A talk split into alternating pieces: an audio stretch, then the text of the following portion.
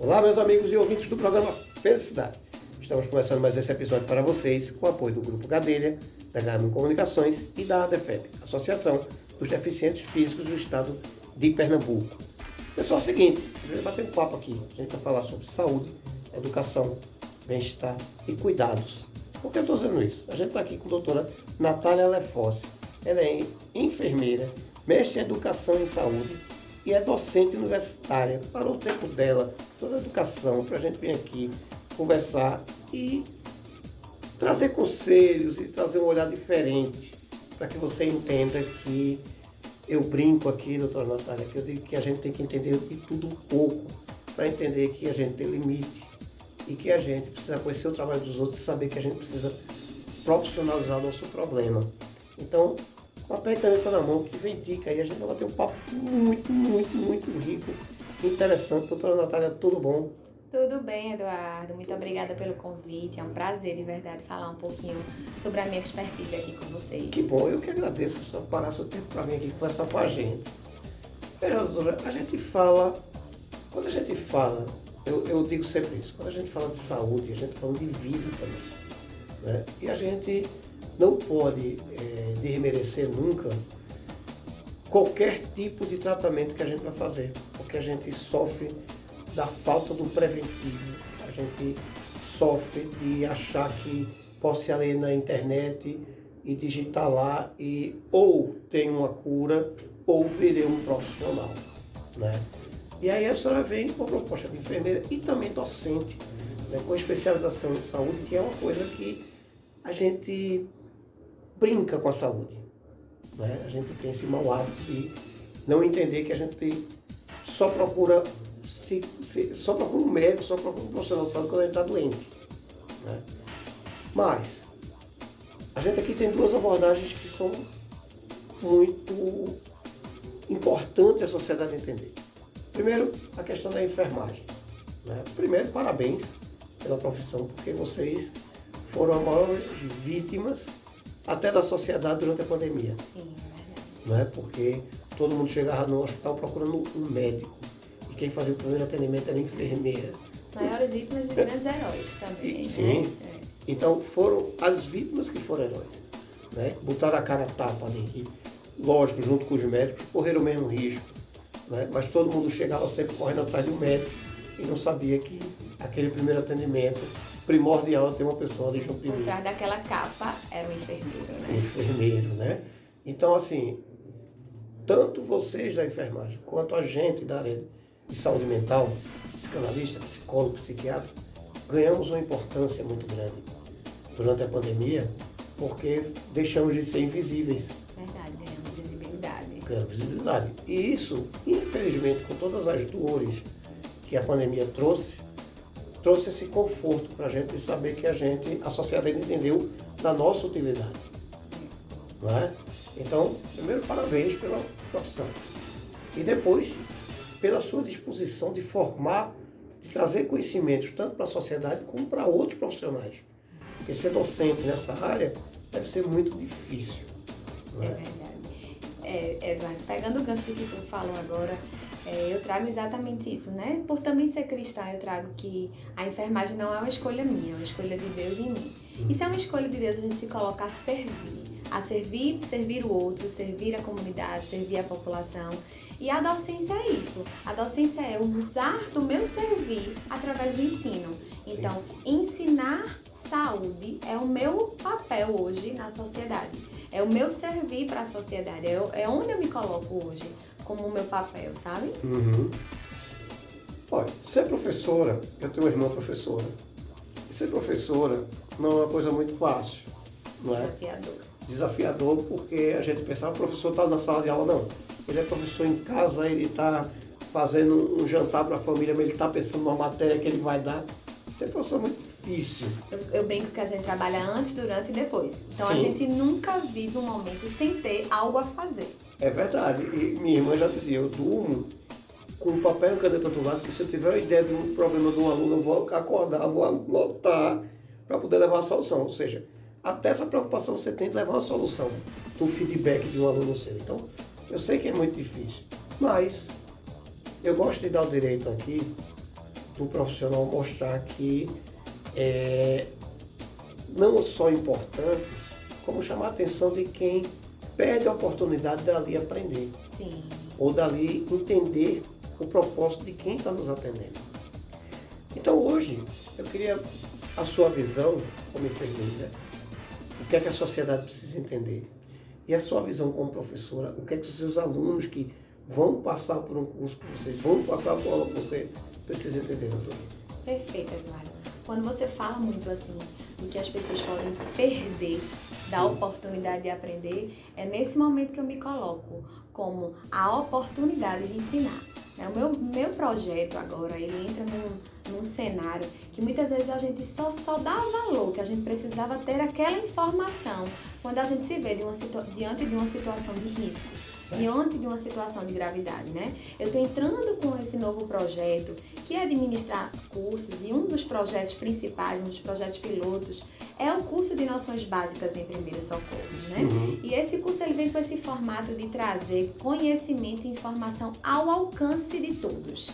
Como docente, como mestre em educação e saúde, isso me torna uma pessoa que vai entrando mesmo dentro do ambiente domiciliar, dentro das casas, dentro dos condomínios, levando informação. E essa informação ela chega através de um educador em saúde. Então ela é acessível para todo mundo.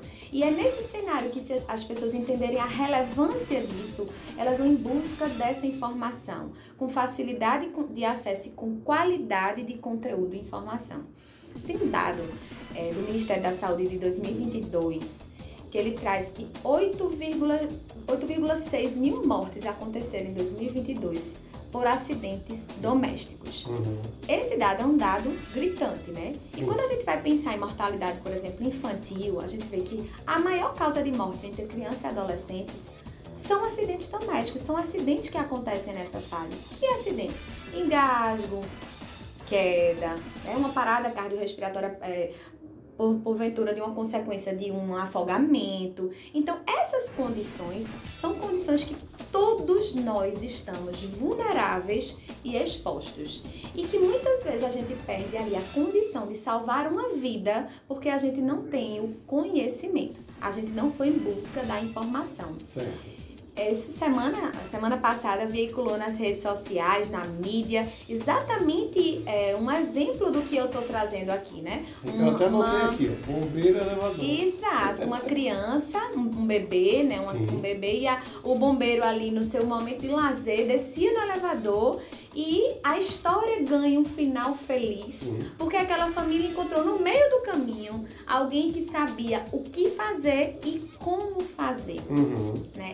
Então, muitas histórias que a gente encontra no, no caminho podem ganhar dois finais. Sim. Um feliz e um trágico. Muito e o que deixam, deixam elas ali potencial, com potencialidade para transformar aquela história no final feliz é o conhecimento. Tá é a informação. Sim. E é nesse cenário que a enfermagem, que a educação, ela ganha espaço, né? Enquanto enfermeira, tem informação, tem formação sobre como fazer nas situações de emergência. Uhum. Enquanto educadora, tenho a competência de saber ensinar. Então é, isso, é esse o cenário do projeto, sabe? É levar para dentro das casas, dentro das famílias, dentro dos condomínios. Olha, em 2017 a gente teve um episódio de uma criança chamada Lucas, que ele estava num passeio escolar e ele sofreu um engasgo. E todos os profissionais que estavam ali, da escola e do passeio, ninguém sabia fazer a manobra de desengasgo. E esse menino veio a falecer nesse passeio da escola. Desde então, sancionou-se a lei, Lei Lucas, que obriga todos os espaços que vão é, receber crianças, creches, é, escolas, espaços infantis, a é, treinarem e capacitarem os seus profissionais em primeiros socorros. Então, é, isso também é outra, é uma, uma condição que trouxe ali uma tragédia para a gente perceber a importância que a gente tinha de ter tido a informação, porque aquela uhum. vida poderia ter sido salva Sim. se aqueles profissionais ali soubessem fazer a manobra de desengasgo. É, interessante você falar disso na questão de lei. Né? No Brasil, infelizmente, a gente tem o hábito de criar leis e o mau hábito de não fiscalizar as leis. É. Né? E de não cumprir, né, também. Pois é, e não cumprir. Ainda bem que tem a lei, que infelizmente ao mesmo tempo, porque a gente não precisava criar uma lei para isso, era só questão de bom senso. De lo, raciocínio lógico, né? isso, né? Faz sentido. Né? Mas aí tem a lei para proteger. Quando a gente fala, por exemplo, eu adotei aqui bombeiro elevador, que justamente ia trazer isso como exemplo. A gente está falando de um prédio, por exemplo, o meu prédio tem 88 apartamentos, e se brincar, você morre no caminho porque ninguém vai saber fazer. Exatamente. Né? Se eu tiver muita sorte de encontrar alguém ali da área de saúde que realmente saiba fazer. Então, isso é uma perda para a sociedade muito grande, porque é muito ruim você, na hora da dor, ter que procurar um socorro quando tem uma lei que diz que é para ter e a gente sabe que é humanamente impossível fiscalizar. Mas falta do bom senso. Beleza. Seria inteligente a gente dizer que o síndico que está nos ouvindo agora, é, eu gosto de ser trágico, doutora, porque infelizmente as pessoas têm que entender que, como eu ia comentar quando eu notei, a gente pensa que esse problema está longe da gente e está bem perto, porque chama-se acidente. Né? Então é inteligente a gente perceber. Quem está nos ouvindo agora que é gestor de um condomínio, é gestor de uma empresa, de uma escola, é inteligente ele saber que ele mesmo pode ser vítima de um problema desse e não ter o socorro que ele não preparou. Sim, perfeitamente. É, o acidente é a vulnerabilidade que nós estamos. Né? Uhum. Então, a gente vai desde acidentes que vão ter um, uma gravidade menor até acidentes com gravidade e potencialidade de risco de morte iminente, né? Então, se você tem um condomínio uma piscina e essa piscina ela não tem as medidas de prevenção, ela, ela expõe ali uma vulnerabilidade e risco de afogamento. Se você tem no seu, na sua área comum do prédio energia elétrica, você tem ali um risco, uma vulnerabilidade, um risco de um choque elétrico. É. Se você tem um piso que não tem, ele não é totalmente antiderrapante, você tem um risco de uma queda. Então eu estou mostrando que dentro dos ambientes domésticos, dentro desse cenário, a gente tem uma gama de vulnerabilidades e que muitas vezes a gente pelo despreparo tem exatamente um desfecho trágico. Uhum. E, e, que nessa vulnerabilidade, se a gente tivesse ali, por exemplo, o zelador, o porteiro, a babá, a empregada doméstica, a cuidadora, o funcionário de serviços gerais e até mesmo os moradores, porque conhecimento todo mundo tem sede e necessidade. E eu falo muito que esse conhecimento ele não é um luxo, ele é uma necessidade. Então, você ter acesso a esse tipo de informação, tanto a gente age de forma mais assertiva, como a gente consegue ter ali um ganho do tempo. Muitas vezes nas manobras de que a gente vai fazer ali de forma é, com pessoas que são leigas, elas vão ali fazer uma manobra fazendo com que aquela pessoa ela consiga ter uma sobrevida até que o socorro especializado chegue, né? Então muitas vezes ela não vai saber fazer tudo ou não vai ter todos os recursos materiais necessários para aquela para aquele acidente, para aquela vítima, para aquela condição, mas a gente consegue fazer uma manobra através de um conhecimento, né? Porque muitas vezes, sabe, Eduardo, eu também sou enfermeira da assistência, o que acontece quando muitos pacientes chegam pra gente, chegam numa condição mais grave do que o do acidente, porque as pessoas não sabiam o que fazer e, faz, e agiam de forma errada, agravavam a situação, agravavam a condição da vítima, sabe? Uhum. Às vezes uma queimadura então não é só saber o que fazer, mas o que é que a gente também não pode fazer? Numa convulsão, o Sim. que fazer, mas também o que não fazer. Então o curso Empodera também nesse sentido, né? Dizer também o que não fazer, para que a gente possa ter uma sobrevida daquele paciente, um prognóstico até que o socorro especializado Isso. chegue, entende? Aqueles cinco minutos da manobra é... salvam a Salvam vida. uma vida, exatamente. Eu, eu, eu digo sempre isso. Né? Aquele, aquele momento ali de, de você conseguir dar aquele, aquele momento de dar um tempo de chegar ao socorro, aquilo é primordial. Né? Exatamente. Aquilo é extremamente importante. E, e, assim, como eu disse, meu prédio tem 88 apartamentos, então é, são, são no mínimo, sei lá, duas mil pessoas que transitam naquele, naquele condomínio. Né? São dois mil propensos problemas que a gente tem. Né? E que a gente não está preparado para esse tipo de coisa. Mas olhando uma lei que já existe, olhando é, é, que você tem um prédio com piscina, um prédio com elevador, quer dizer, você tem a probabilidade de problema, é realmente inteligente o gestor entender que vale a pena porque eu posso ser vítima. Exatamente. Ele mesmo, enquanto É, gestor, pode né? ser. Então, assim, meu pai vai me visitar, minha mãe vai me visitar, pode ter um problema que eu, eu também não vou saber socorrer. Então, é inteligente entender. Aí eu lhe pergunto o seguinte, os condomínios, eles já estão procurando, já estão entendendo que é necessário ou importante já ter esse tipo de preparo? Interessante, né? Quando a gente começou com esse projeto, a gente já começou a ter um movimento de interesse de alguns condomínios. Então, eu já, já fiz, já executei, né? Já fiz cursos dentro de condomínios. Eles contratam para que a gente faça o curso com o zelador, com o porteiro e abrem também a oportunidade para que os moradores a, façam adesão ao curso, mandando, enviando a sua secretária, a empregada doméstica, a cuidadora do idoso. Então, existe também nesse formato, dentro do salão de festa do condomínio, ofertando o curso para os prestadores de serviços do condomínio. Bem como também existe no formato domiciliar, então é uma família que ali dentro daquela casa tem dois filhos, três funcionárias, duas avós e é uma criança, um recém-nascido e vai começar a introdução alimentar e aumenta o risco de engasgo. Então aquela família contrata o curso para que você vá lá dentro da casa fazer um curso personalizado, individualizado, um curso teórico prático, né? A gente ensina todos os conceitos teóricos, mas a gente faz na prática nos manequins a manobra, tanto no manequim adulto quanto no, na mane- no manequim bebê, deixando as pessoas de fato muito mais próximas de um cenário de realidade, sabe? E empoderadas e capacitadas. Bom, eu, eu, eu posso não saber fazer tudo, mas eu tenho noção do que eu tenho que fazer. Sim, e né? tecnicamente está Sim, conversado. sim. Perfeito. Aí eu lhe pergunto o seguinte, o cara que está nos ouvindo agora, rapaz, eu vou chamar para fazer.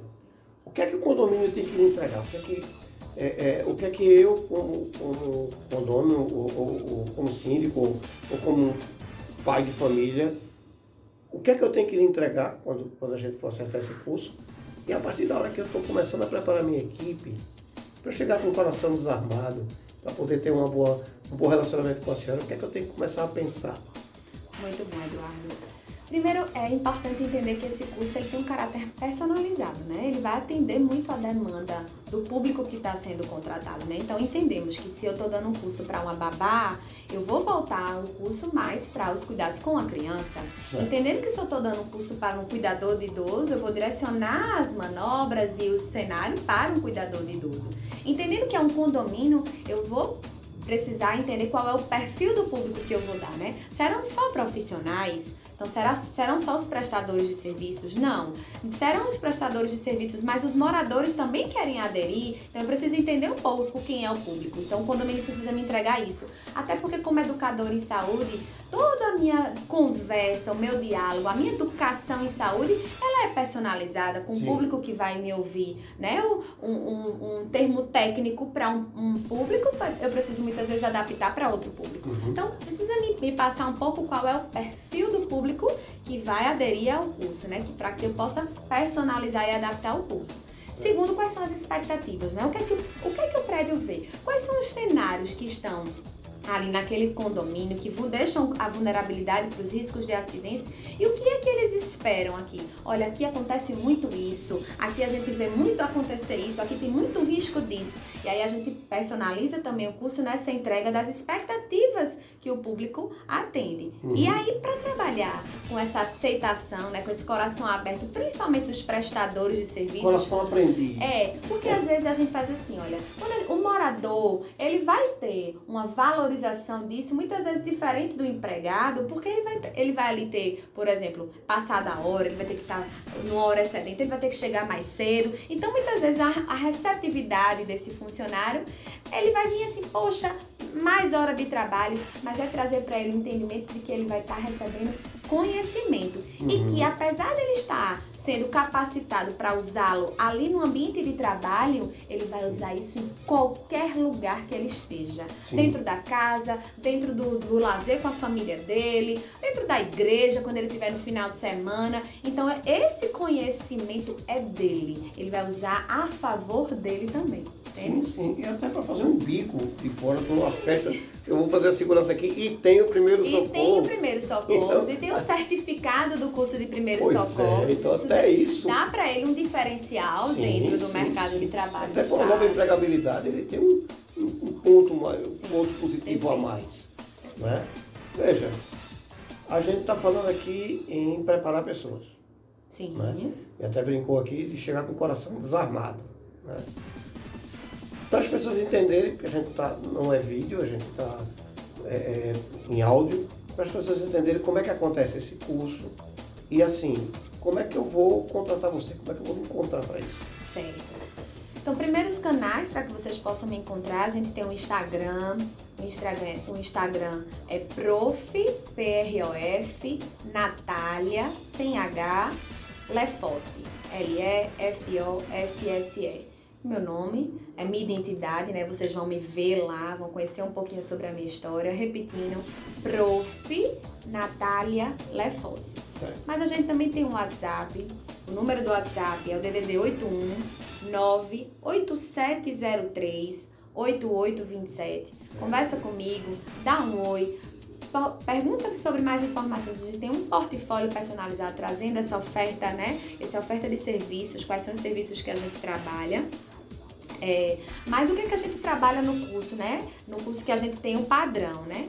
A gente vai trabalhar sobre temas como quedas, queimaduras, choque elétricos, desmaios, cortes, hemorragias, é, engasgo, parada cardiorrespiratória, afogamento. Então a gente trabalha o que é, né, diferenciando um pouco dos conceitos. A gente trabalha como deve agir em cada condição, o que não fazer e as manobras, né? Existem procedimentos que a gente vai precisar manobras, existem procedimentos que a gente vai precisar de cuidados, né? Então, uma queda, um corte é um cuidado. A gente vai exercer os cuidados e depois levar para uma assistência especializada.